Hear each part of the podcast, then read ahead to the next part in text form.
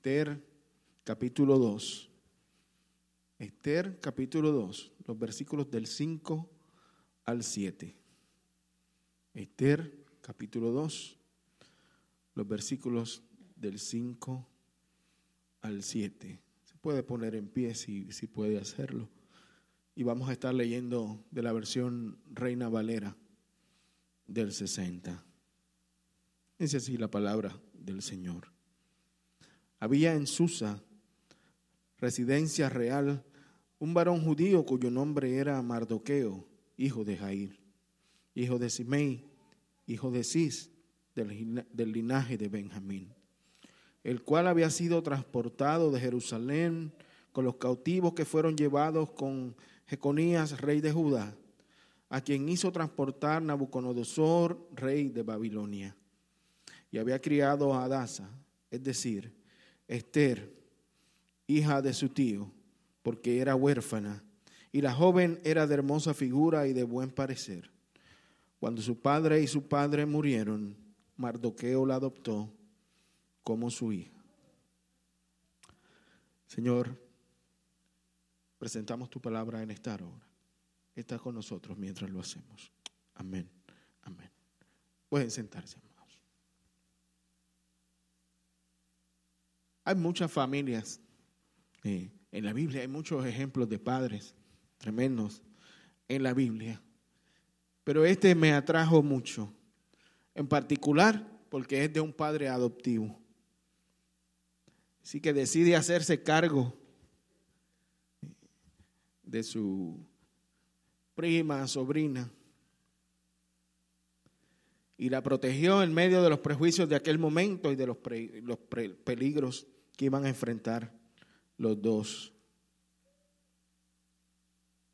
Mire, el libro de Esther no es la primera vez donde aparece Mardoqueo en la Biblia.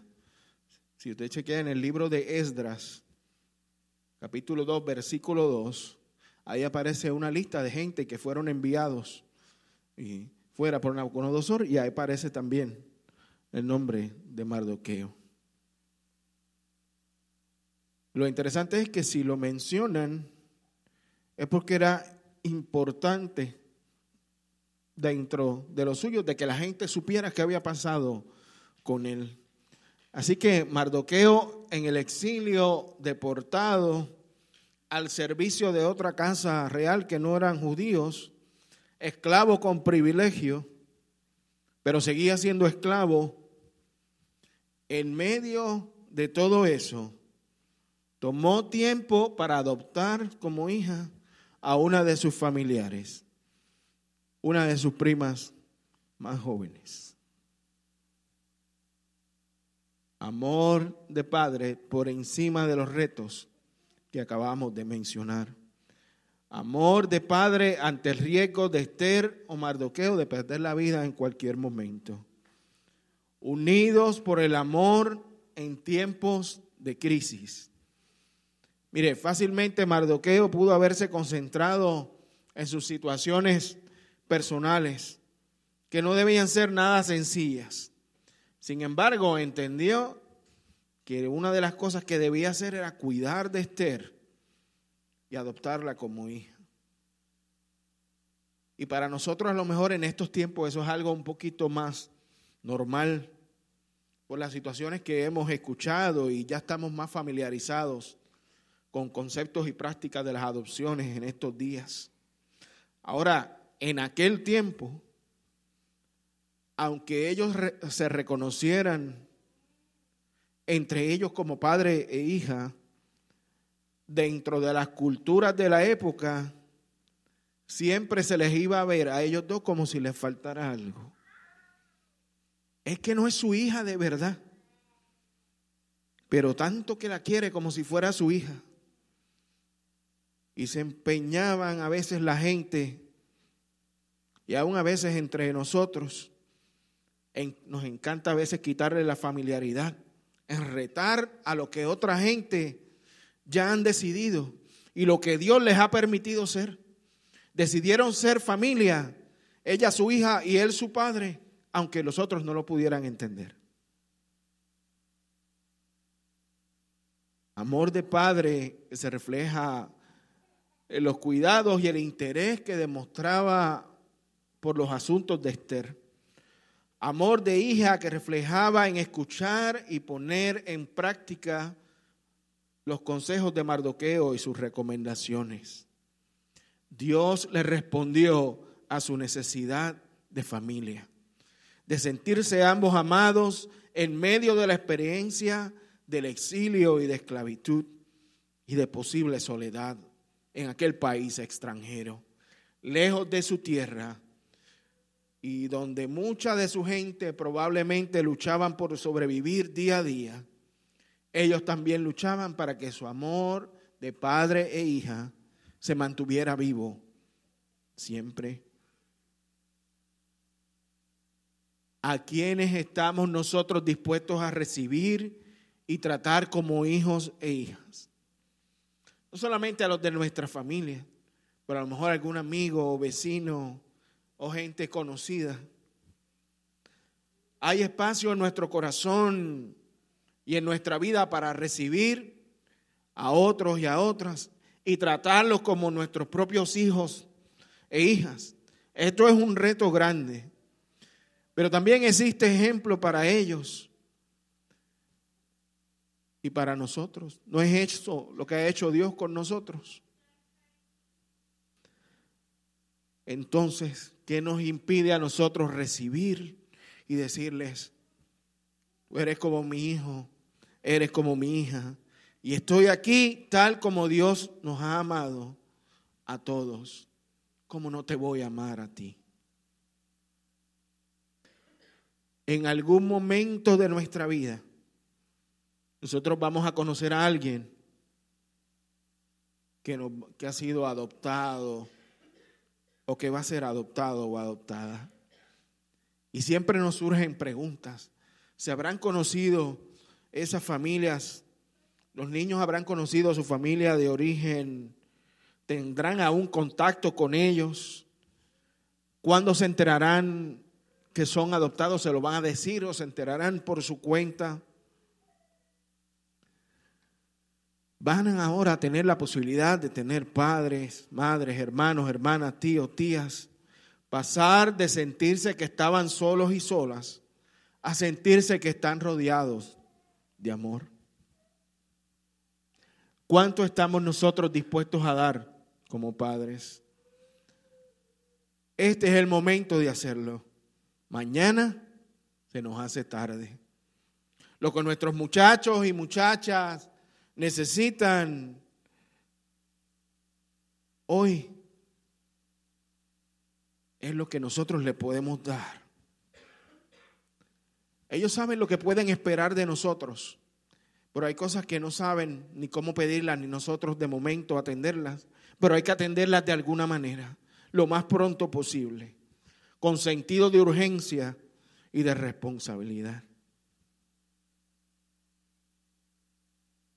Una de las razones por que el libro de Esther me toca mucho es porque yo también tengo una primita que nació cuando yo, yo era un poco, ya yo estaba graduándome de escuela superior. Así que ella nunca me ha dicho primo, ella siempre me dice tío. Porque la diferencia, nos llevamos 18 años. Así que nunca, ella sabe que yo soy su primo, pero siempre nos dice a todos, tío. El nombre de Esther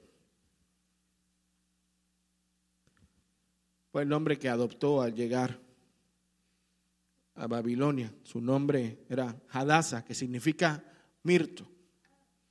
Y el mirto es un árbol que produce flores de diferentes colores, hojas de diferentes tipos, y se usa para hacer perfumes. Y es una planta que sobrevive con muy poca agua. Así que Esther Hadassah, ya en su nombre, llevaba muchas similitudes también en la vida con esta planta. Resistente, con olor agradable, fuerte y duradera.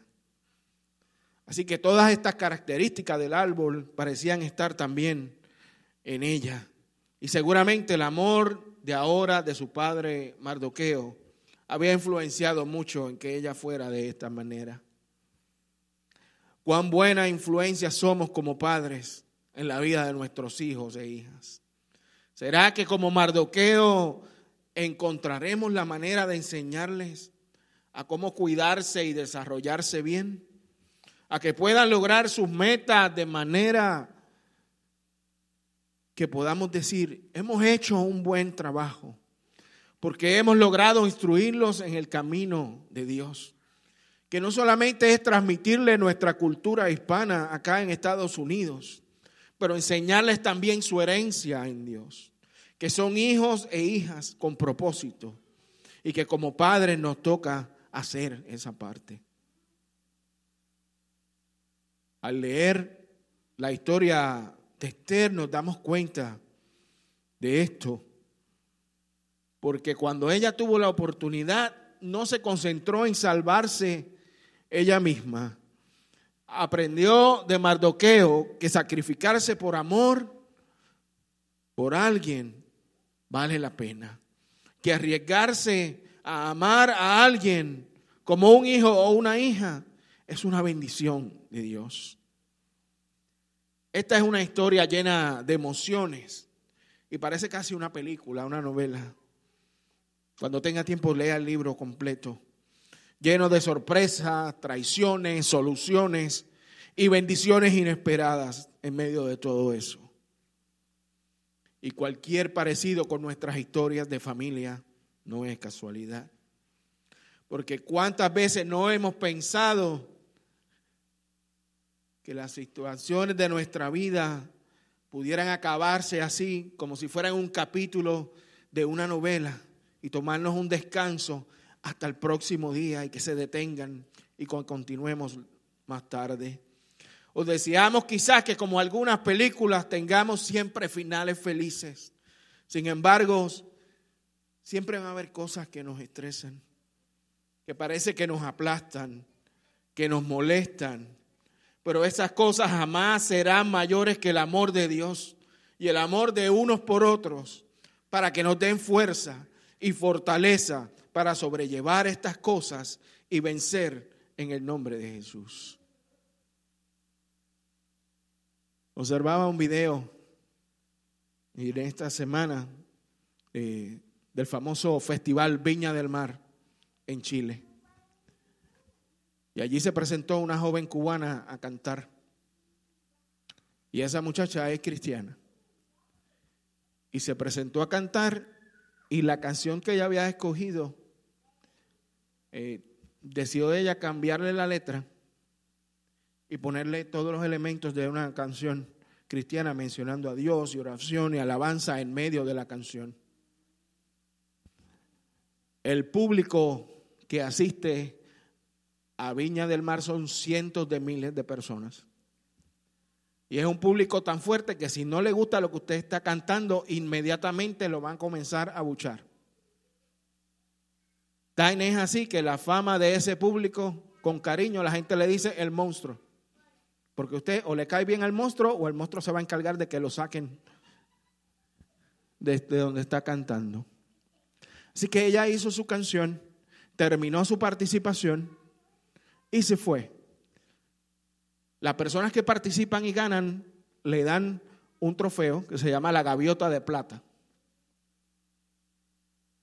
Ahí van artistas conocidos que le dan una gaviota de plata por, por haber estado presente, pero hay otros que van a competir, que no son tan conocidos. Y ella estaba en ese grupo.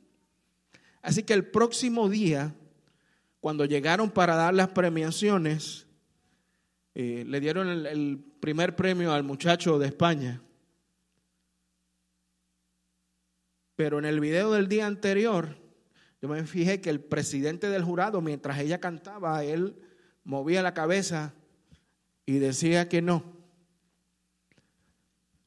Así que cuando están dando el primer premio el próximo día, él se levantó y dijo, el resto del jurado decidió que por ella haber cambiado la letra no puede ganar.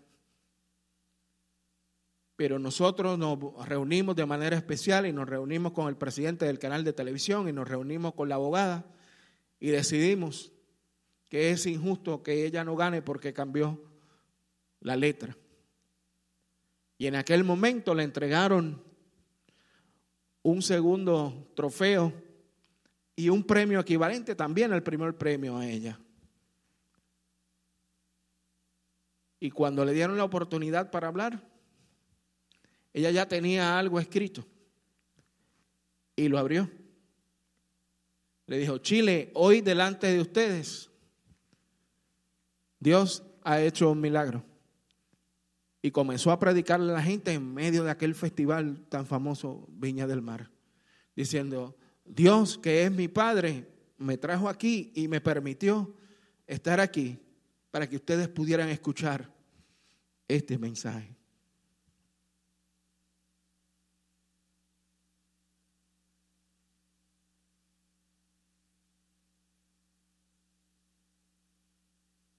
¿Qué más puede hacer el Señor con nosotros?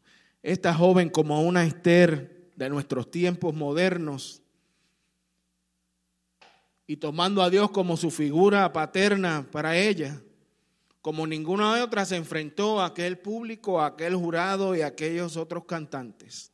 Y Dios la guardó y la puso en lugar de honra. También en tierra extraña. Y allá Dios la acompañó y le permitió ser voz de esperanza, al igual que a Esther. Dios fue honrando tanto a Esther y a Mardoqueo. Iban de bendición en bendición. Pero lo interesante aquí fue que ellos no se quedaron tranquilos y confiados, sabiendo que ya sus vidas estaban a salvo. Sabían que tenían una responsabilidad mucho más grande. Así que en vez de ponerse a pensar, ya nosotros resolvimos nuestra situación, ¿qué hicieron? Usaron su posición como familia, un equipo de padre e hija para traer esperanza, para traer bendición y nueva oportunidad de vida a su pueblo en aquel lugar. Esta vez era el Padre Celestial el que abría puertas para que el pueblo judío pudiera defenderse.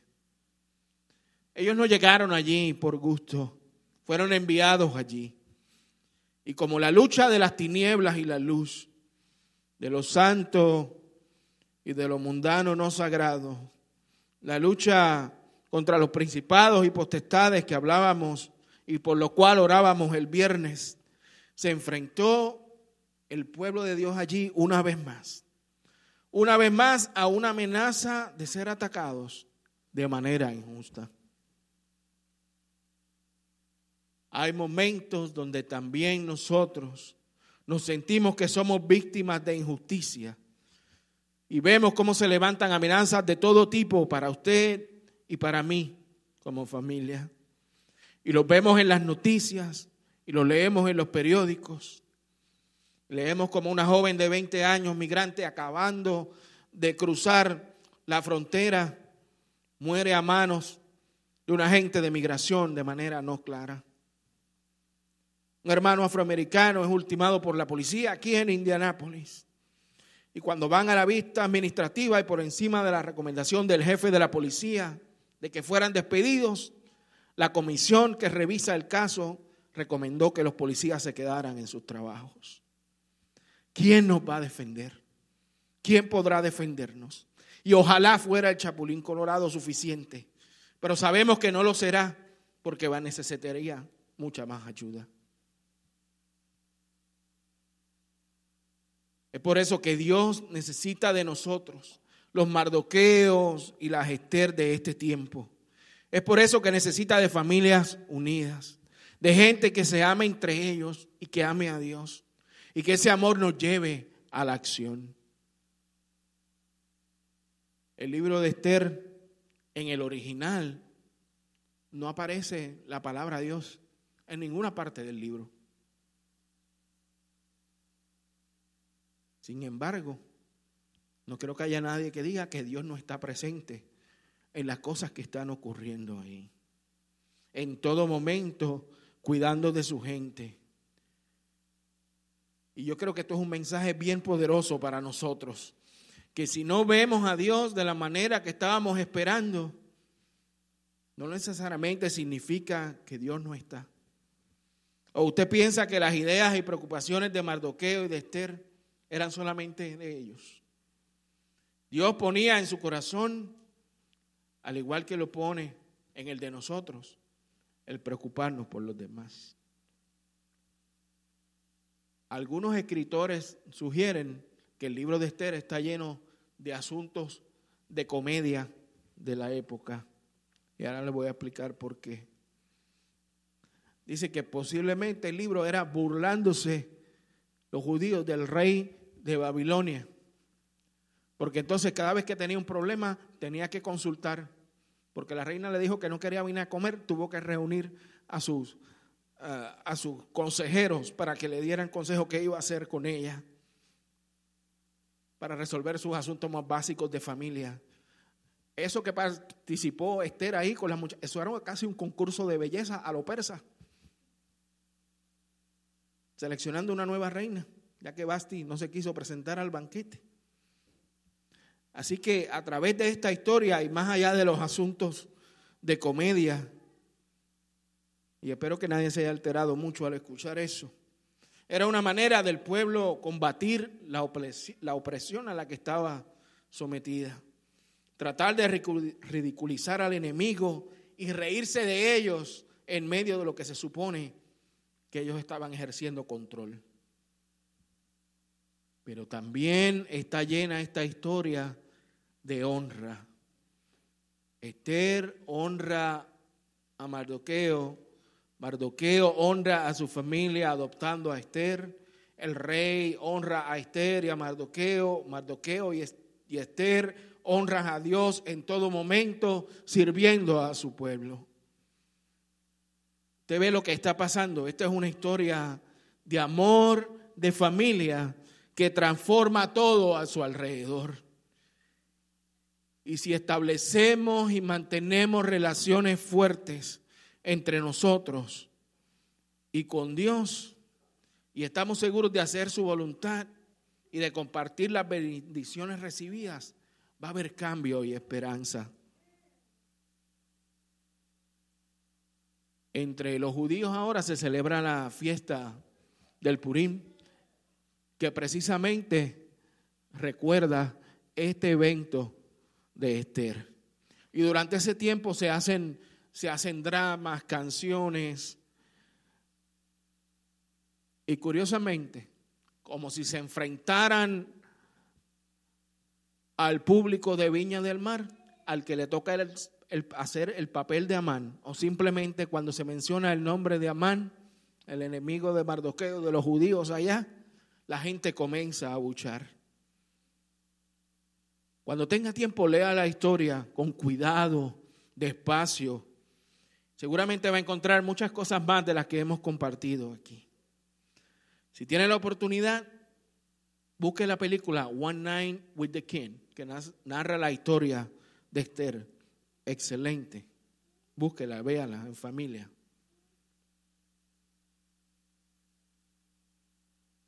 Mardoqueo dice, salió del palacio vestido con una túnica real de color azul y blanco una gran corona de oro y un manto de lino y púrpura. Toda la ciudad de Susa dio gritos de alegría y para los judíos todo fue luz, gozo, alegría y honra. En todas las provincias, ciudades y lugares a donde llegaba el decreto real, los judíos se llenaron de gozo y alegría y celebraron banquetes y fiestas. Además, entre la gente del país hubo muchos que se hicieron judíos porque el miedo a los judíos se había apoderado de ellos. Eso es Esther capítulo 8, versículos 15 al 17. Yo espero que nuestras relaciones con Dios y con nuestros familiares no generen miedo. Porque si queremos que la gente conozca a Dios, sí que eso es lo que queremos, eso es parte de nuestra meta, eso es nuestro propósito. Pero no queremos que lo hagan por miedo, sino por amor. Es hora de como padres seamos más conscientes y responsables de nuestros deberes, no solamente con nuestros hijos e hijas, sino con la herencia santa que Dios pone en nuestras manos para compartir con todos aquellos que están a nuestro alrededor. Yo espero que la historia de Esther y de Mardoqueo nos sirva de guía y sea una de esas historias que nosotros no olvidamos y que nos hagan recordar, reflexionar y pensar. Porque nosotros estamos igual que ellos, estamos en tierra extraña, haciendo relaciones nuevas, familias nuevas, acercándonos más a Dios unos con otros y tratando de salvar nuestra vida en el nombre de Dios y la de los demás. Vamos a orar.